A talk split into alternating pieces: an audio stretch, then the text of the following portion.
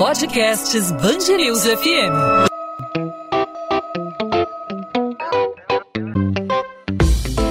Dois às 20, com Maurício Bastos e Luana Bernardes.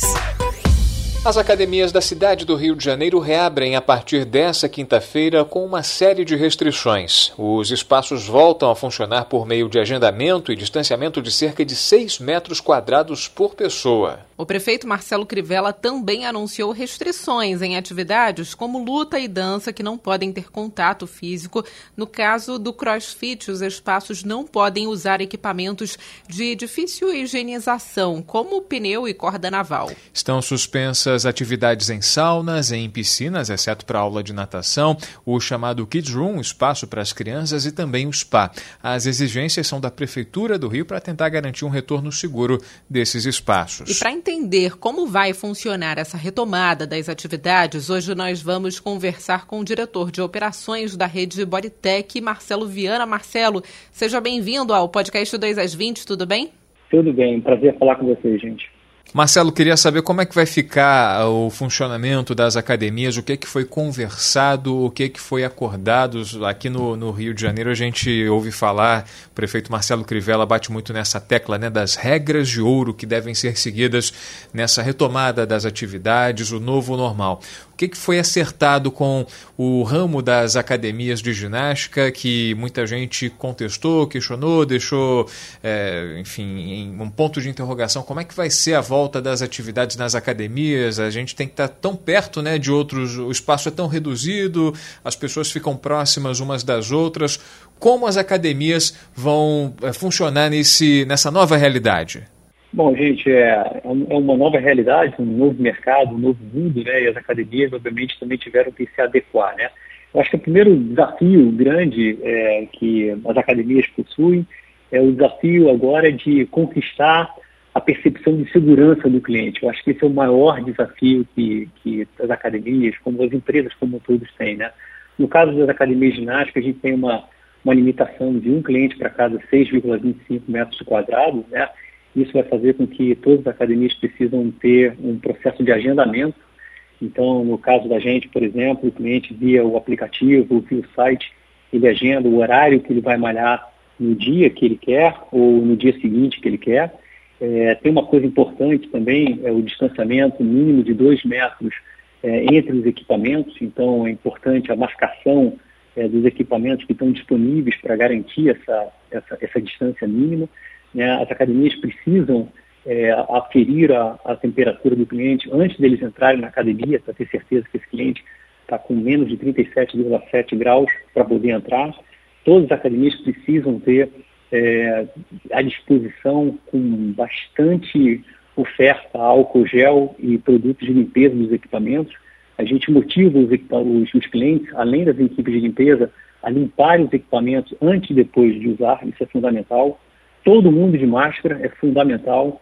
No caso da recepção, é importante, além da máscara, usar aquela, aquele face shield, aquela máscara de plástico também protegendo.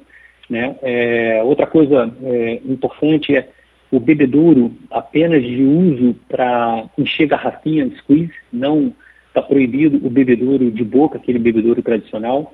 Então, são uma série de, de, de, de, de novas de procedimentos, de protocolo, que visam o cliente sentir-se seguro e ter vontade de voltar no dia seguinte. Eu acho que esse é o principal desafio é, das academias como um todo. Muitas academias, é, Marcelo, tinham como forte, né, o ponto forte as aulas coletivas, que antes da pandemia faziam aí muito sucesso, mas por enquanto as aulas coletivas não vão acontecer, né? É, e qual a orientação para a pessoa que está usando os, os equipamentos? Ela deve higienizar, mas todos os equipamentos são higienizados a todo momento pela equipe de limpeza? Como que é feito aí esse monitoramento para saber se aquele aparelho que a pessoa vai usar está realmente limpo, com álcool 70? Como que a pessoa, é, como você tem certeza que aquilo tá, vai estar tá limpo? É, gente, esse é um outro ponto importante, né? A gente, no caso do, da nossa rede de academia, a gente volta só com atividades de grupo, como aulas coletivas, atividades de piscina e atividades de criança só depois do dia 14. É, como você bem colocou, as atividades coletivas terão uma limitação também reduzida em função do, distanciamento de 2 metros quadrados. Então, esse é um ponto importante, né? As equipes de limpeza agora passam a ter mais do que nunca uma responsabilidade imensa. Então, a gente tem feito, por exemplo, reuniões com a equipe de limpeza para ficarem atentos. Imediatamente o cliente acabou de usar o equipamento, a, a equipe de limpeza entra em, em ação, principalmente para higienizar os locais onde a, as pessoas tocam, né? E uma outra coisa importante é a conscientização do cliente que, embora tenha equipes de limpezas, é, que ele é, higienize é, o seu equipamento antes e depois de usar. Isso é uma coisa bastante comum na Europa, bastante comum nos Estados Unidos, que o, nós brasileiros, por cultura, não, não, não, não, não, fazíamos. E que eu acho que agora esse novo, esse novo normal vai fazer com que as pessoas é, também tenham consciência disso. Daí a importância de você ter pontos estratégicos da academia é, de maneira muito fácil, papel toalha é, e borrifador é, com álcool 70 para que ele possa utilizar é, no seu equipamento. Então, esse é o, esse é o, é o desafio do novo comportamento que eu imagino que a consciência de todos vai, ajudar bastante. Marcelo, não sei se você tem condição de falar pelo seu setor, mas talvez você possa falar pelo negócio que você toca, que é a rede de academias Bodytech. Né? Qual foi o tamanho do prejuízo que a pandemia acabou impondo à, à, à rede que, eh, na qual você, da qual você faz parte? Porque além de haver o fechamento da, da, do espaço físico, né, a gente tem notícia de muita evasão. A evasão acontece na, na, na, nas escolas, muitas crianças, por exemplo, não voltam mais por decisão dos pais, né, não vão retomar, vai ser um ano meio que parado, né, e as academias estão percebendo também essa, essa, essa evasão, trancamento de matrícula. Como é que o, o setor tá, tá, foi impactado em função dessa pandemia? É, no nosso caso, a gente teve, é, a gente foi muito ágil em, em, em apresentar para o cliente uma, uma, alternativa que era não limite de trancamento. No passado você tinha limites de dias de trancamento, um plano anual dava 30 dias de trancamento, um plano semestral dava 15 dias de, de trancamento. O que a gente fez, a gente, para os planos da Bodytech, a gente não, é, não, não estabeleceu mais limites de tratamento, para que o cliente possa tomar a decisão de voltar na hora que ele desejar. Então, amanhã a gente volta. Se o cliente só quer voltar em setembro, outubro, novembro, não tem problema nenhum. Então, esse foi o, o, a mudança que a gente fez para poder é, reter qualquer tipo de, de, de cancelamento. É, o trancamento ele, ele, ele existiu, é, mas eu acho que agora a sensação de confiança do cliente poder voltar vai fazer com que a gente consiga reverter. Na média assim, é, de, de, cancelamento que a gente teve foi em torno de 15%, é, você pega de março até agora o final do, do mês de junho, né? E, o, e, a, e, a, e a percepção de trancamento a gente só vai começar até agora, né? Já que os clientes tiveram seus dias todos postergados, entendeu? Então, eu diria que a, o, a hora da verdade é agora. É a hora do cliente realmente se sentir seguro é, para poder voltar a, a malhar. Marcelo, e qual a previsão aí é, para os próximos meses? Esse ano ainda vai ser um ano muito difícil aí para as academias, para o setor econômico, financeiro aí das academias.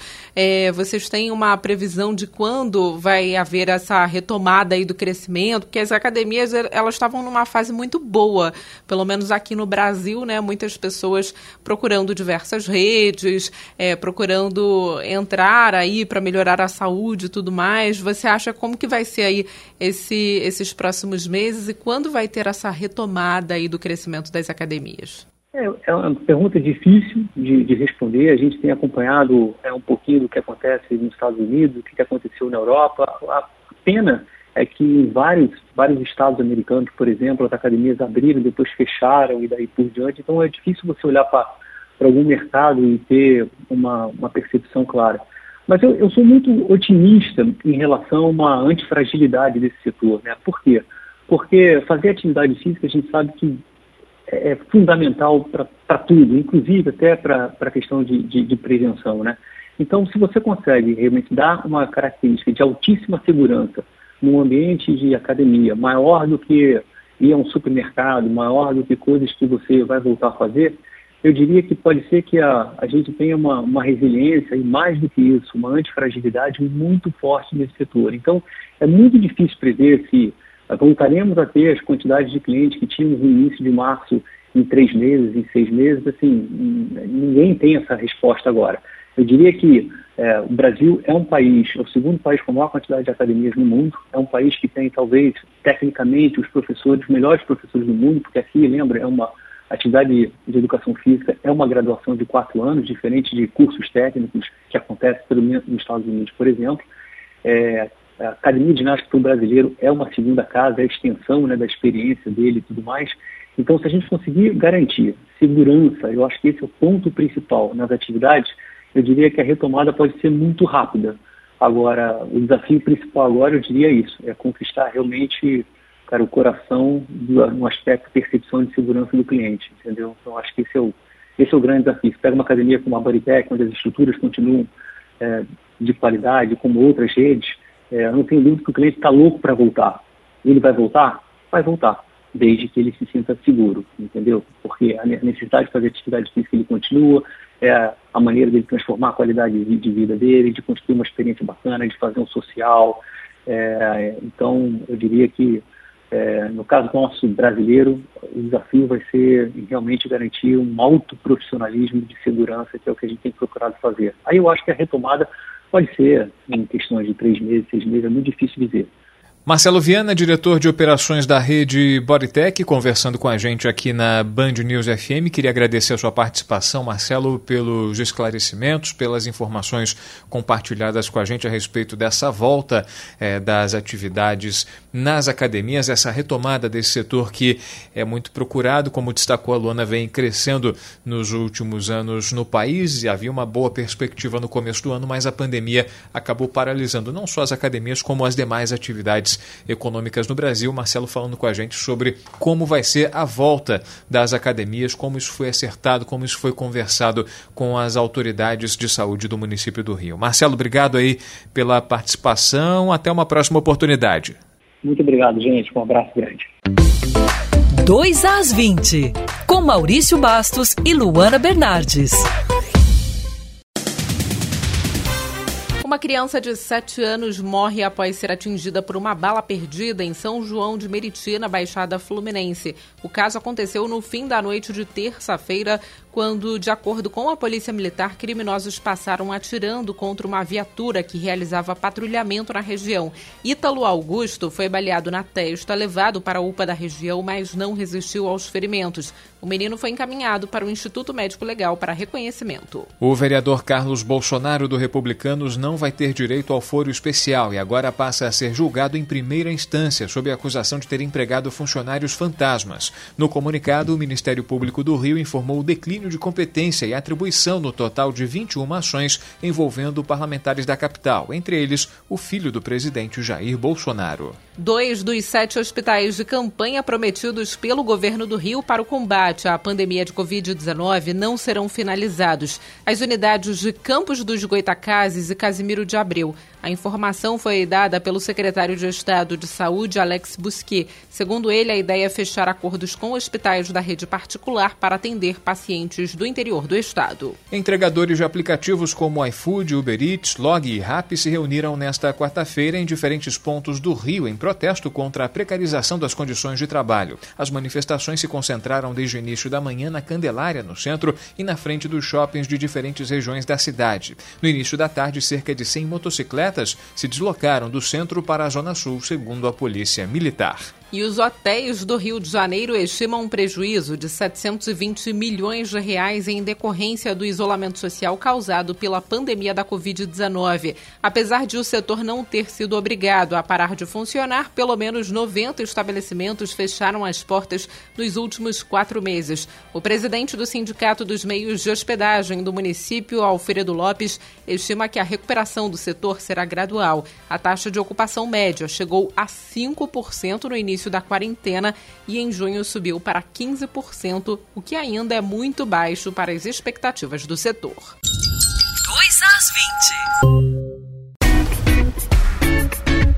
Ponto final no 2 às 20, a Band News FM em formato podcast com os principais destaques do Rio de Janeiro, as notícias da nossa cidade e do nosso estado, de maneira resumida e sempre com um assunto para a gente aprofundar, para a gente debater.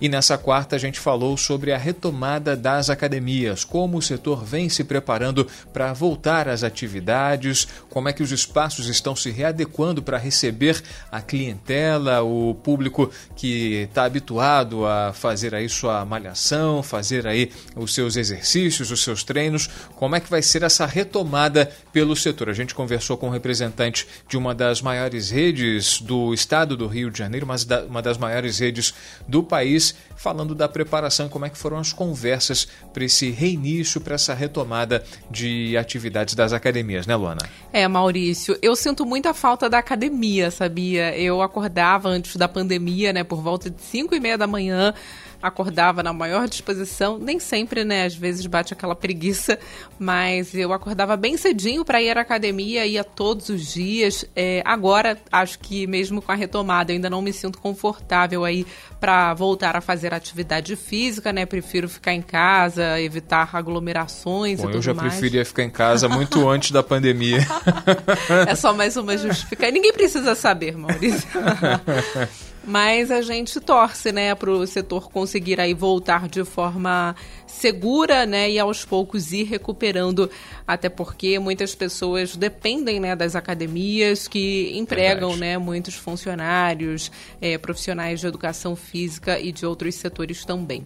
Nesta quinta-feira a gente volta com mais um podcast 2 às 20, sempre de segunda a sexta-feira, a partir das 8 da noite, nas principais plataformas de streaming e também no nosso site bandnewsfmrio.com.br. Combinado, Maurício? Encontro marcado nessa quinta-feira com mais um 2 às 20. A gente te espera. Tchau, tchau.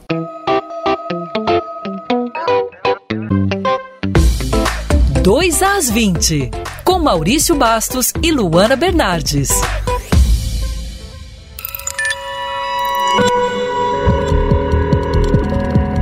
Podcasts News FM.